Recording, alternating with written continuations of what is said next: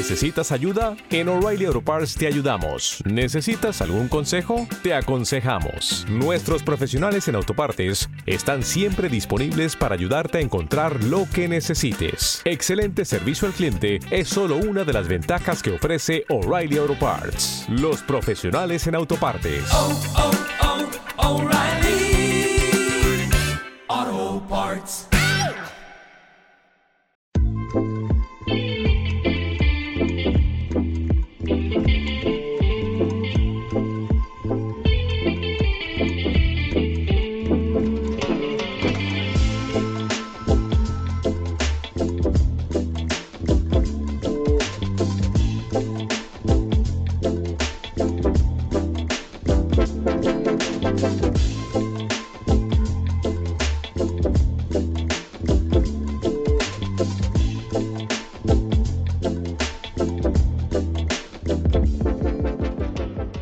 Saludos mi gente, bienvenidos al episodio número 21 de Fantasy Corner, traído ustedes por Sports Are Us Podcast. Les habla Charlie y conmigo se encuentra Ángel Martínez.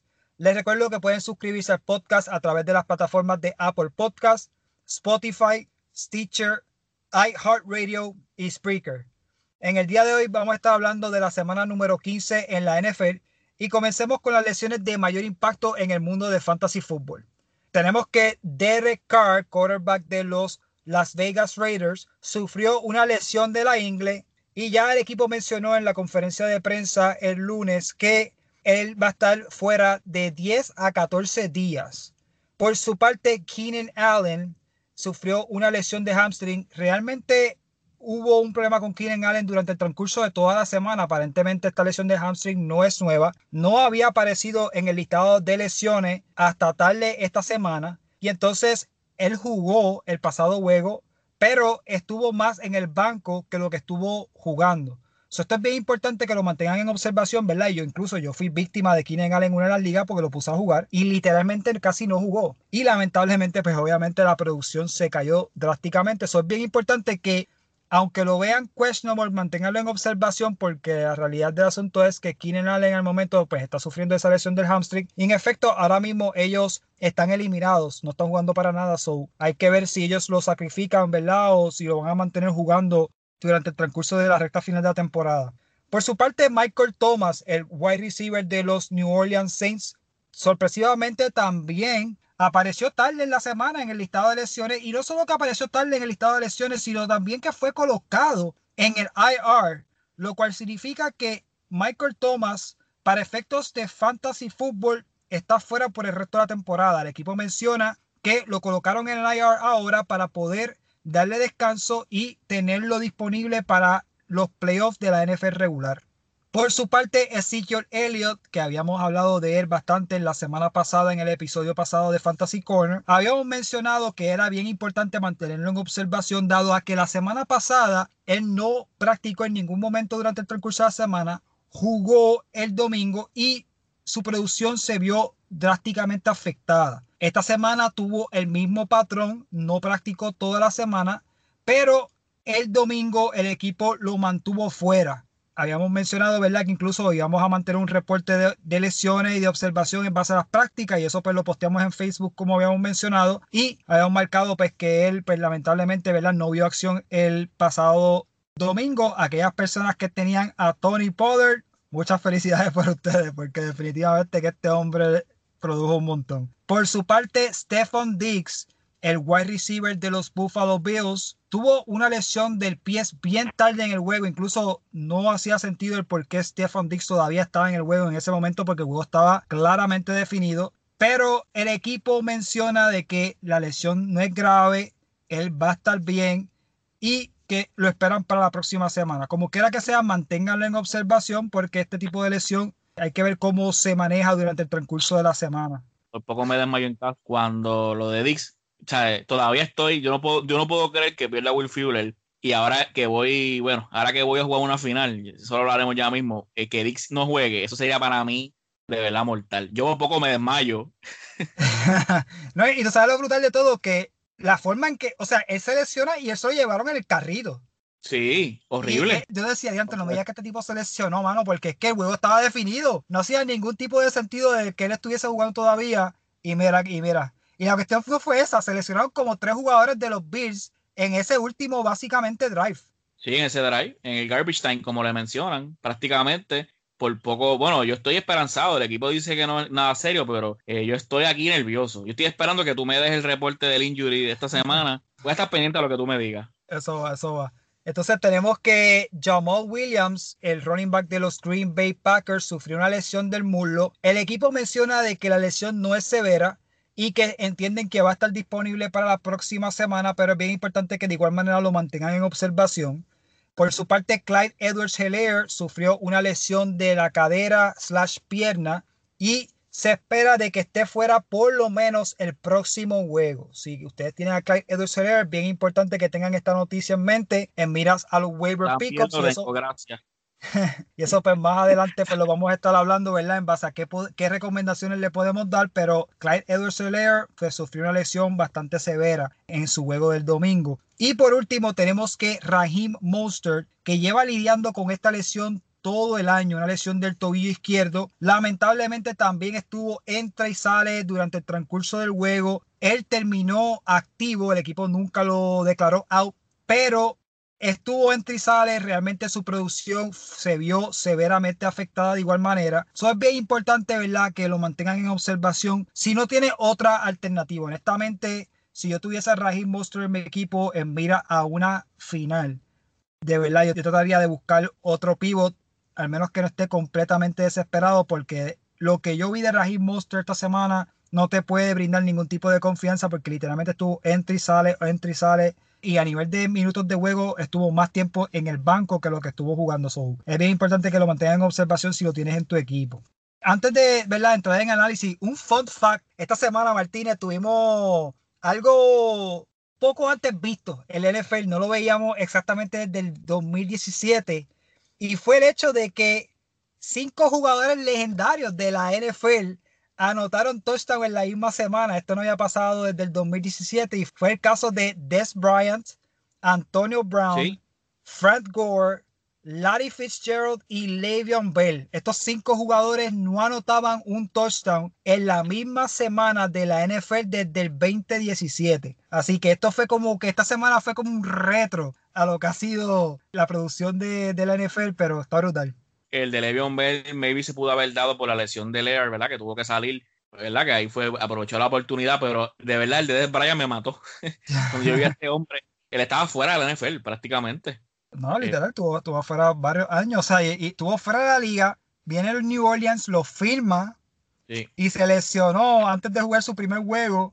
Literalmente su segunda práctica tuvo, sufrió una, una, una ruptura en el talón de Aquiles y estuvo fuera varios años y ahora pues, regresa con los Baltimore Ravens y ha jugado bastante bien, hay que darle crédito definitivamente. Y ha tenido un año bastante raro porque él dio positivo al COVID en el outbreak que tuvo el equipo de Baltimore y pues su tiempo de juego se vio afectado desde que lo activaron. Pero las semanas que él ha estado activo ha jugado muy bien. Eh, o sea, se ve muy bien, corre muy bien. O sea, que va a ser interesante ver si, si el equipo lo repite el año que viene, ¿verdad? Porque sabemos que pues, está entrando en edad, ¿verdad? Y hay que ver si ese equipo pues lo trae el año que viene. Yo quiera que sí, porque de verdad que ha sido una tremenda historia. Entonces, Martínez, estábamos hablando y precisamente me estabas mencionando de que esta semana fue difícil para ti porque a pesar de las victorias y las cosas que ocurrieron, pues tienes lesiones en el caso de Stephon Diggs, tienes en el caso de Clyde edwards helaire de igual manera. Esta semana ocurrieron tres cosas bien extrañas.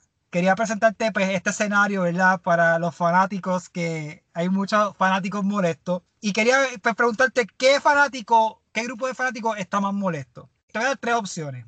La primera opción sería la opción de todos esos dueños que jugaron fantasy fútbol esta semana, que estaban en, en la pelea para un posible campeonato de fantasy fútbol y lamentablemente se eliminaron y no llegaron a la final. Está ese grupo de fanáticos. Tenemos los fanáticos de los New York Jets que dado a su sorpresiva victoria esta semana contra los Ángeles Rams en Los Ángeles, al momento tienen el segundo pick del draft y no van a poder draftear al momento al quarterback de los Clemson Tigers, el jugador que está proyectado a ser el número uno en todo el draft. Y por último, tenemos el, el caso de los fanáticos de los Los Ángeles Rams, que en esa sorpresiva derrota contra los Jets perdieron la ventaja de la división contra Seattle. Hay que hacer la aclaración, ¿verdad? Seattle y los Rams juegan esta próxima semana, la semana número 16. Pero como quiera, te gustaría entrar esta semana, ¿verdad? Con un juego de ventaja sobre ellos o por lo menos empate. Y pues, Martínez, si yo te preguntara de estos tres grupos de fanáticos, los fanáticos que perdieron su macheo de fantasy, los, fanáticos de los New York Jets o los fanáticos de los Los Angeles Rams, ¿cuál tú consideras que al momento está más molesto en este punto?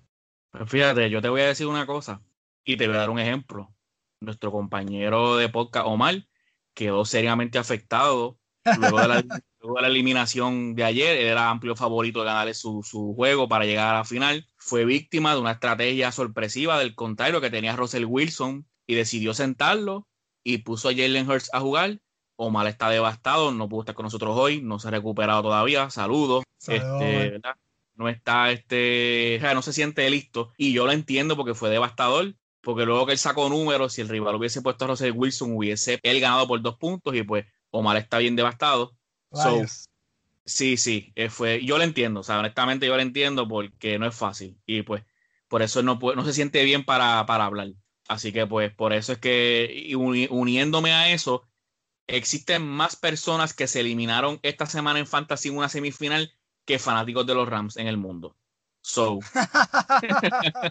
así que definitivamente yo creo que yo creo que esa es peor.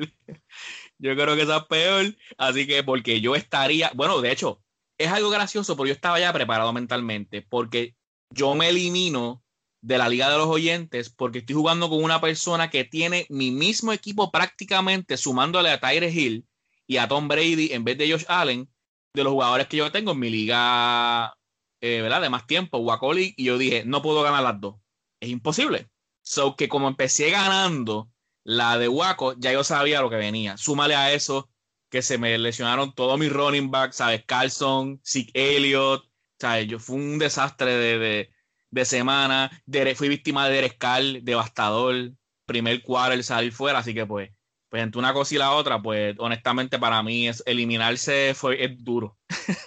por esa razón que te dije a los fanáticos, pues por eso yo pienso que esa es peor, en mi opinión. No, de, verdad que está brutal. Saludos, Omar. Omar está completamente devastado.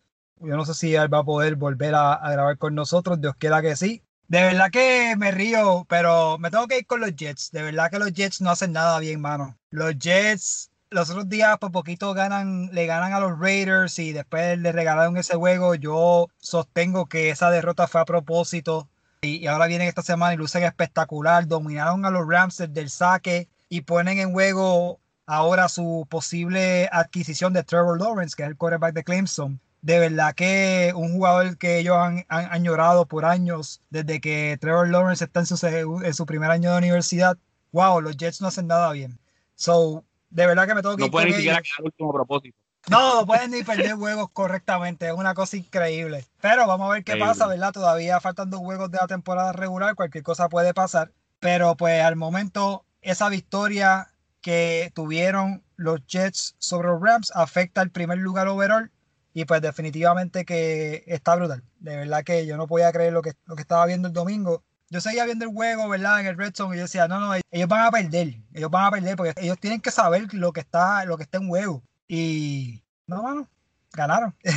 Eh, los Rams hicieron, trataron de hacer un empuje ahí al final, pero no le salió, no le salió definitivamente. Entonces, Martínez, hablemos un poquito de la situación de Ezekiel Elliott esta semana, ¿verdad? Y la noticia tardía en la semana, ¿verdad? Literalmente fue el domingo que los Cowboys mencionan que Ezekiel Elliott no va a jugar. Honestamente, pues yo entiendo que fue una bendición para muchas personas porque eh, habíamos mencionado la semana pasada que existía la incongruente de si lo ponía a jugar, no lo ponía a jugar, dado que Ezekiel Elliott es el primer pick de muchos de estos equipos que lo tienen. Y, o sea, es bien difícil tú entrar a la semana más importante de, la temporada de Fantasy y no jugar con tu primer pick estando disponible. En el caso tuyo, ¿verdad? Tú lo tienes en una de las ligas y pues esa decisión no la tuviste que tomar porque fue bastante simple, él no jugó.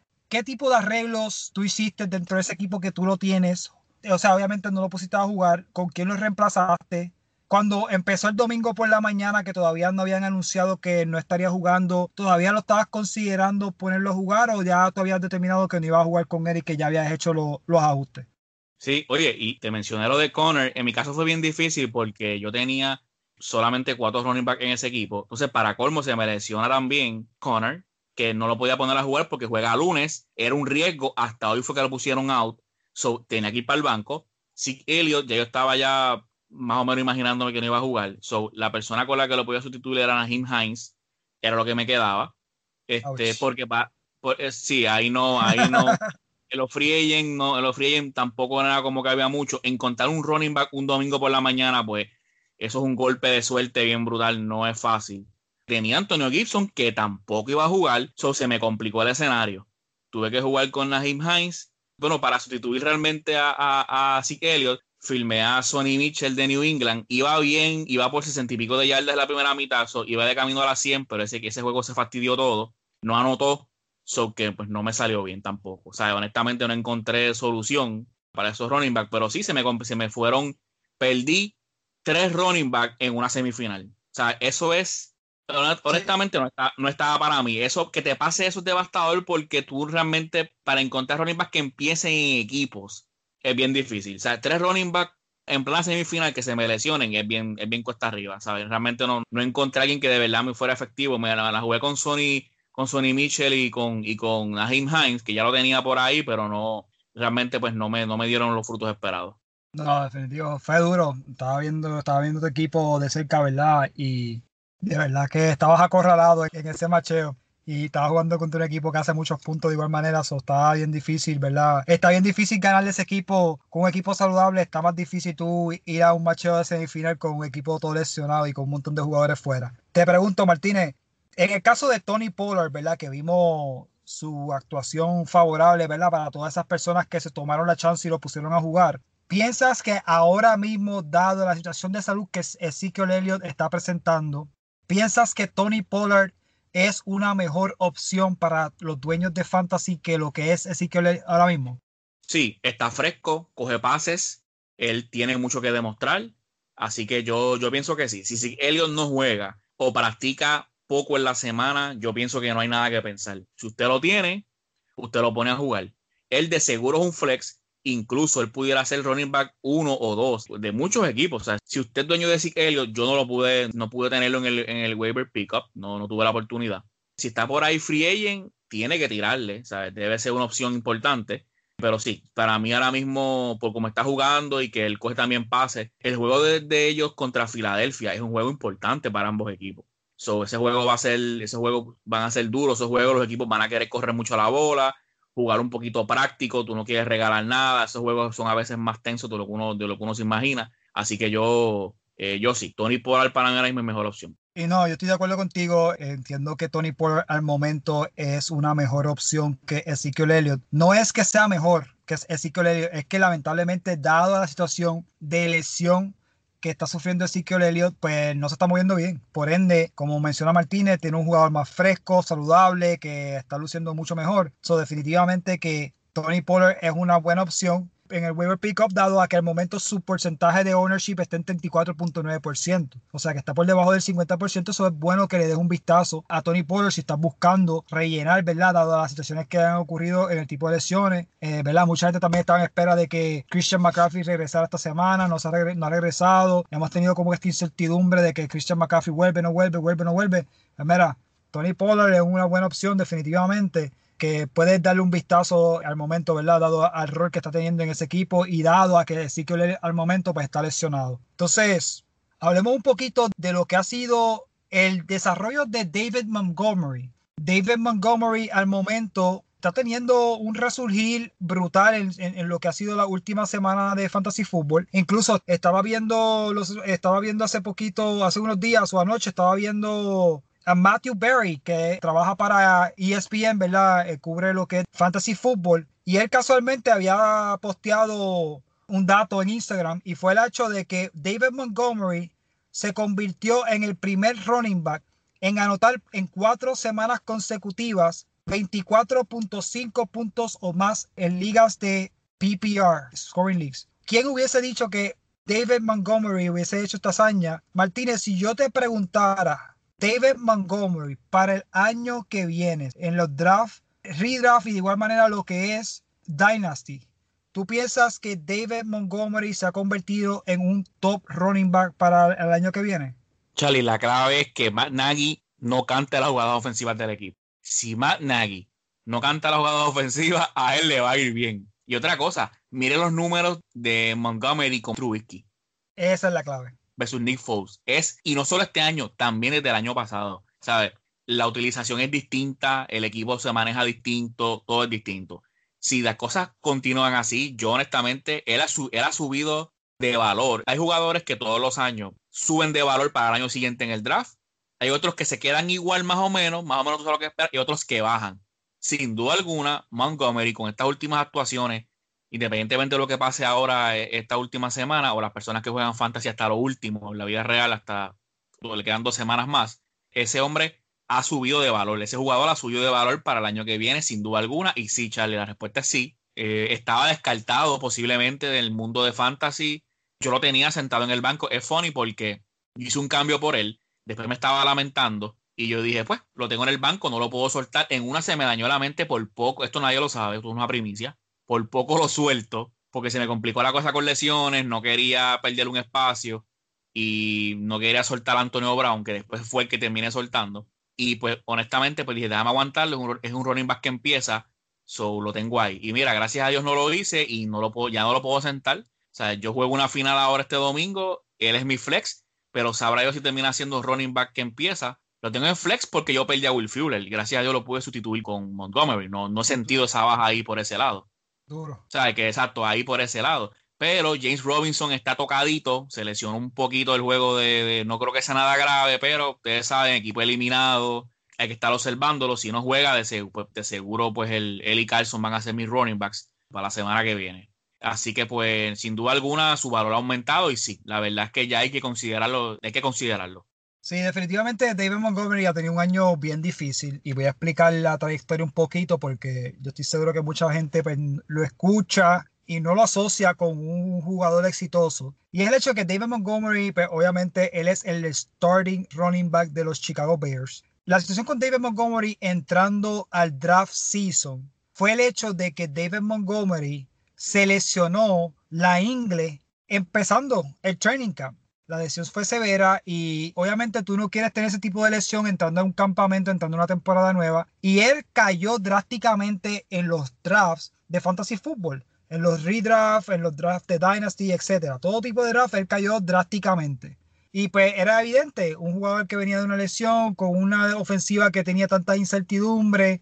Incluso nuestra liga de oyente, al- alguien lo tenía y lo soltó. Él se integra al equipo, finalmente regresa de su lesión, empieza la temporada y, Chicago tiene el problema de pues, el cambio de quarterback. Él estaba jugando bastante bien. No era que era una superestrella ni nada por el estilo, pero él estaba jugando bastante bien. Incluso en la semana número 2 hizo 21 puntos. Pero la producción se veía afectada porque vino Chicago en el cuarto juego y ellos sacaron a Mitchell Trubisky y pusieron a jugar a Nick Foles y la producción ofensiva se vio desarticulada, la ofensiva no ha lucido muy bien. Martínez menciona también el cambio de play calling de. Matt Nagy es el head coach del Chicago Bears. Él le designó esa responsabilidad a la offensive coordinator y pues el equipo ha lucido mejor. Hay que también mencionar de que Mitchell Trubisky es el starting quarterback al momento y pues el equipo ha movido mejor la bola. En las últimas tres semanas él ha tenido 30 puntos contra Green Bay, tuvo 26 puntos contra Detroit, 29 puntos contra Houston y 33 puntos contra Minnesota. Esta próxima semana ellos juegan contra Jacksonville. O sea que es un excelente macheo y le están dando las oportunidades. O sea, esta semana, mi gente, él tuvo 32 carries para 146 yardas y dos touchdowns. O sea que Chicago lo está alimentando. Va a ser bien interesante ver, ¿verdad?, cómo termina, pero definitivamente que esto es un nombre que hay que mantener en su mente, ¿verdad?, para el draft season del año que viene, porque David Montgomery definitivamente que él mínimo debe ser un running back número 2 y ha lucido espectacular, de verdad que, que yo estoy bien sorprendido con su desempeño y que está luciendo como un three down back en todos los sentidos de la palabra y de verdad que está produciendo. Entonces, hablemos de otro jugador top que, wow, este jugador de verdad que a mí me ha hecho sentir mal y voy a explicar por qué. Y es el caso de Jalen Hurts. Este es el quarterback de los Philadelphia Eagles. Nosotros entrando, ¿verdad? O haciendo la preparación en el Fantasy Corner de, de los drafts, del draft season del año de este año, pues habíamos recalcado, yo por lo menos había recalcado, cojan quarterback tarde, sean pacientes, no se vean afectados con el quarterback, no se, no se vean presionados que no tienen un quarterback, que no tienen un quarterback. Y la realidad es que yo me la jugué diferente. Yo vi y dije, nada, voy a jugármela diferente. Y en la liga de Dynasty y en la liga de Waco, que es nuestra liga principal, me fui quarterback temprano. En mi segunda ronda en ambas ligas cogí quarterback. Y la realidad es que en las dos ligas no me fue muy bien. En la liga de Waco tuve un sinnúmero de lesiones, eh, no entré a los playoffs. En la liga de Dynasty sí entré a los playoffs, pero me limpiaron el pico en la primera ronda fácilmente. Y, y para colmo de males, mi quarterback en esa liga era Patrick Mahomes, que me había cargado durante el transcurso de toda la temporada y lamentablemente se me cayó esa semana y el resto es historia.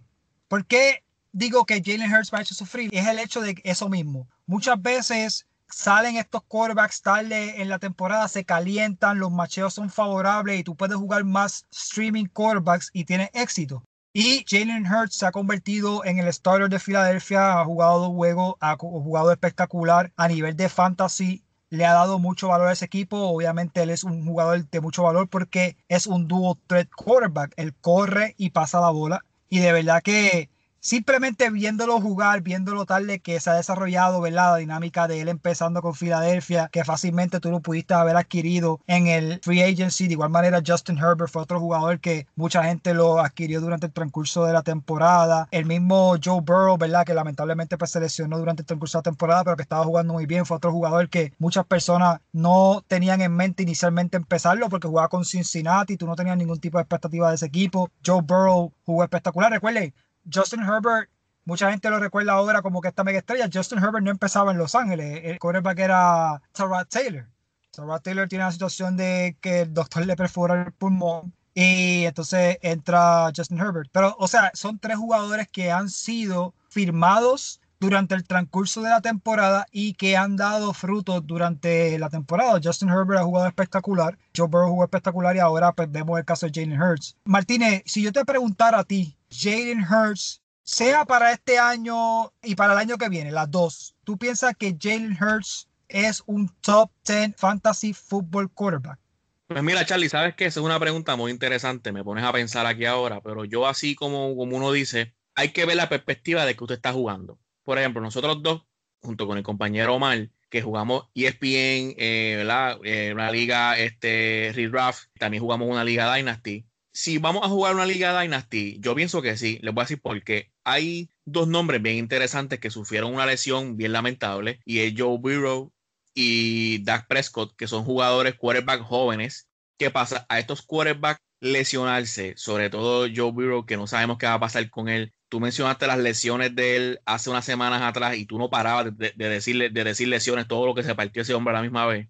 Eso es así. Y, lamentablemente es muy triste porque ese QB, sin duda alguna, para Dynasty era perfecto. Pero hay que esperar un poco. Sacando esas lesiones, Das Prescott hay que ver cómo venga. Súmale que Drew Lock, por la razón que sea, no ha cumplido con las expectativas. Yo no confío mucho en Baker Mayfield y lo menciono porque tiene 25 años Dishon Watson, al igual también de Watson, que tiene 25 años ambos, jugadores, con estas lesiones y con otros que no han cumplido las expectativas, si hacemos una lista así por encima de Mahomes, Josh Allen, Lamar Jackson, Justin Herbert, Kyler Murray, Daniel Jones, cuando juntamos estos jugadores, aún poniendo Dishon Watson, eh, mira, pues sí, ese nombre interesante y yo lo pondría a top 10 porque obviamente, pues no, como vuelvo y repito, no contamos con Joe Burrow, no sabemos qué va a pasar con Dak Prescott, no sabemos si van a comenzar la temporada, inclusive ya se ha mencionado que posiblemente Joe Burrow no comience la temporada del año que viene. Pues está brutal por una liga Dynasty contar con él y que ese hombre, pues lamentablemente su carrera no es igual. Vamos a ver qué pasa, pero sí, es un nombre muy interesante, es, un quarterback de apenas 22 años,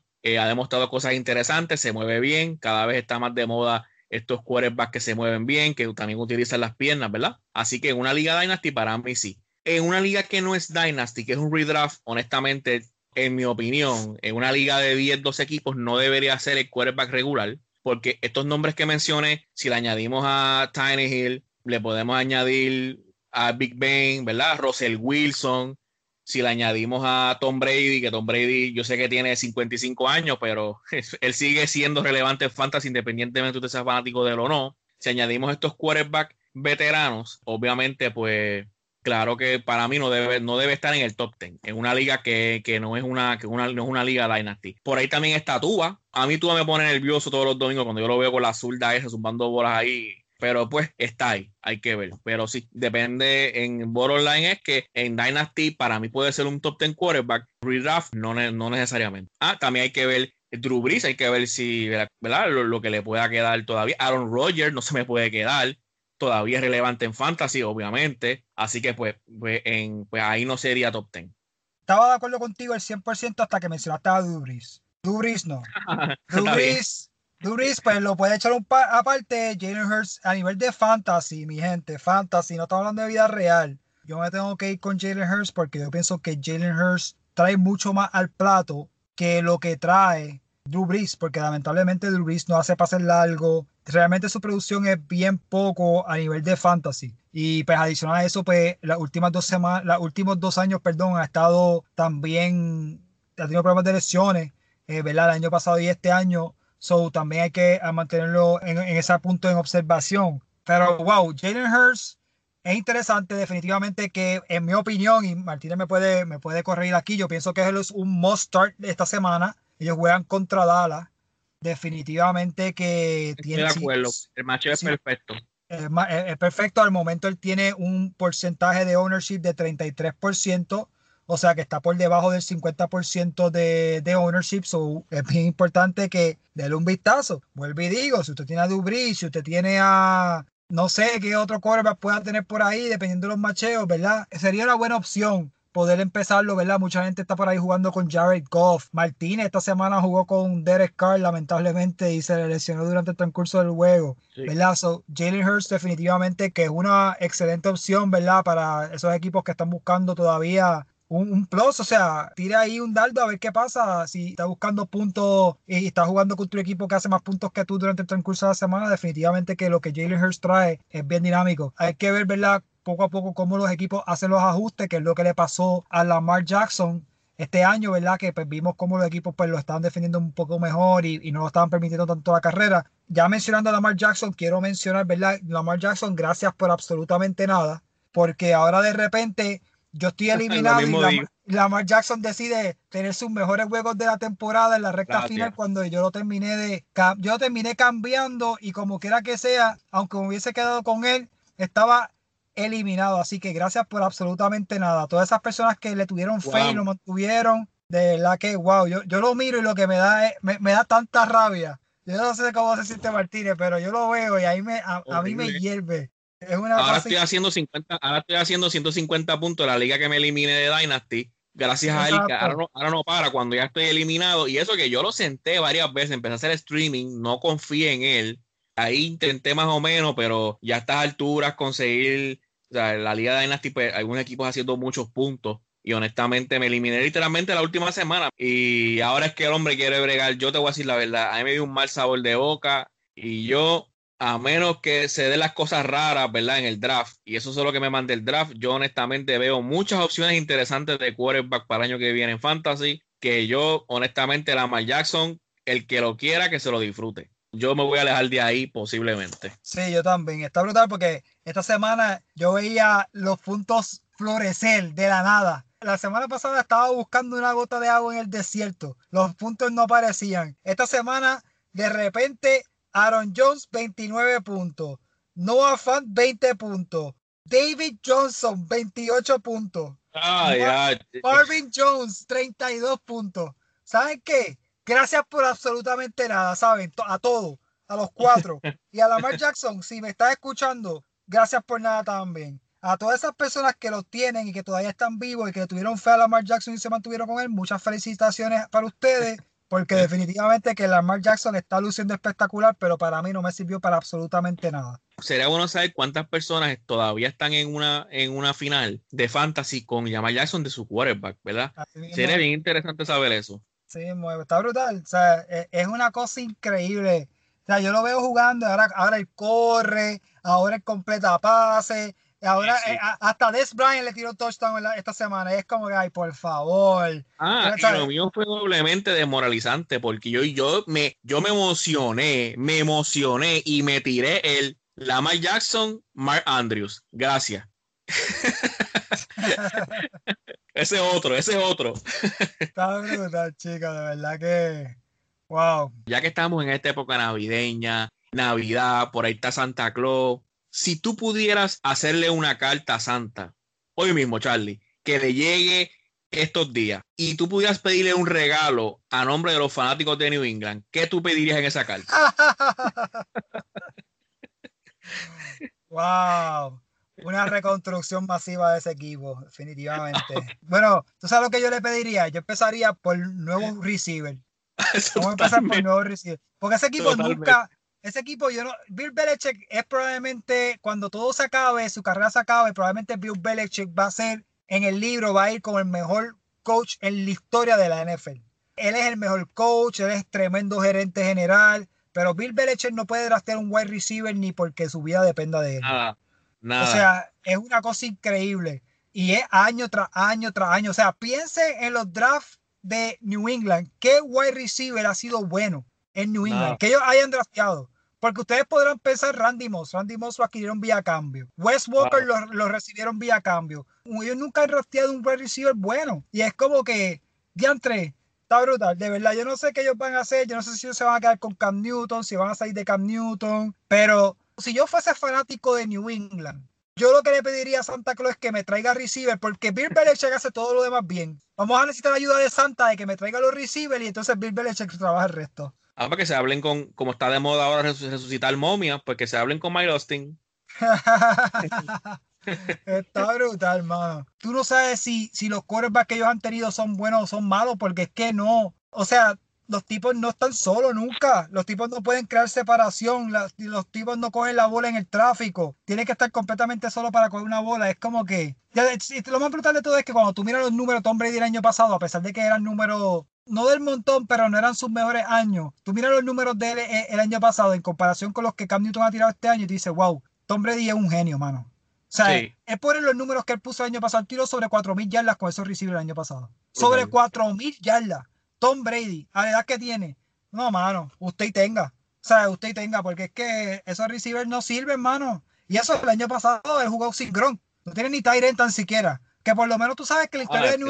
Tú sabes que la historia de New England siempre ha sido pues que han tenido buenos Tyrants con Gronkowski, tuvieron a Aaron Hernández, y, o sea, y siempre han tenido sus jugadores, pero mano, está brutal, los receivers no, no lucen, mano, no lucen nunca, es una cosa increíble, pero vamos a ver qué pasa. Oye, yo quería hacer algo, Martínez, dado la situación de que Omar, antes de finalizar el episodio, dado a que Omar pues no quiso estar con nosotros en el día de hoy para grabar porque misteriosamente pues, tenía cosas que hacer y, y la agenda estaba, estaba ocupada, pues vamos a llamarlo a ver, a ver si nos da por lo menos unas palabritas, pues, aunque sea al final del episodio, déjame, déjame ver si lo coge.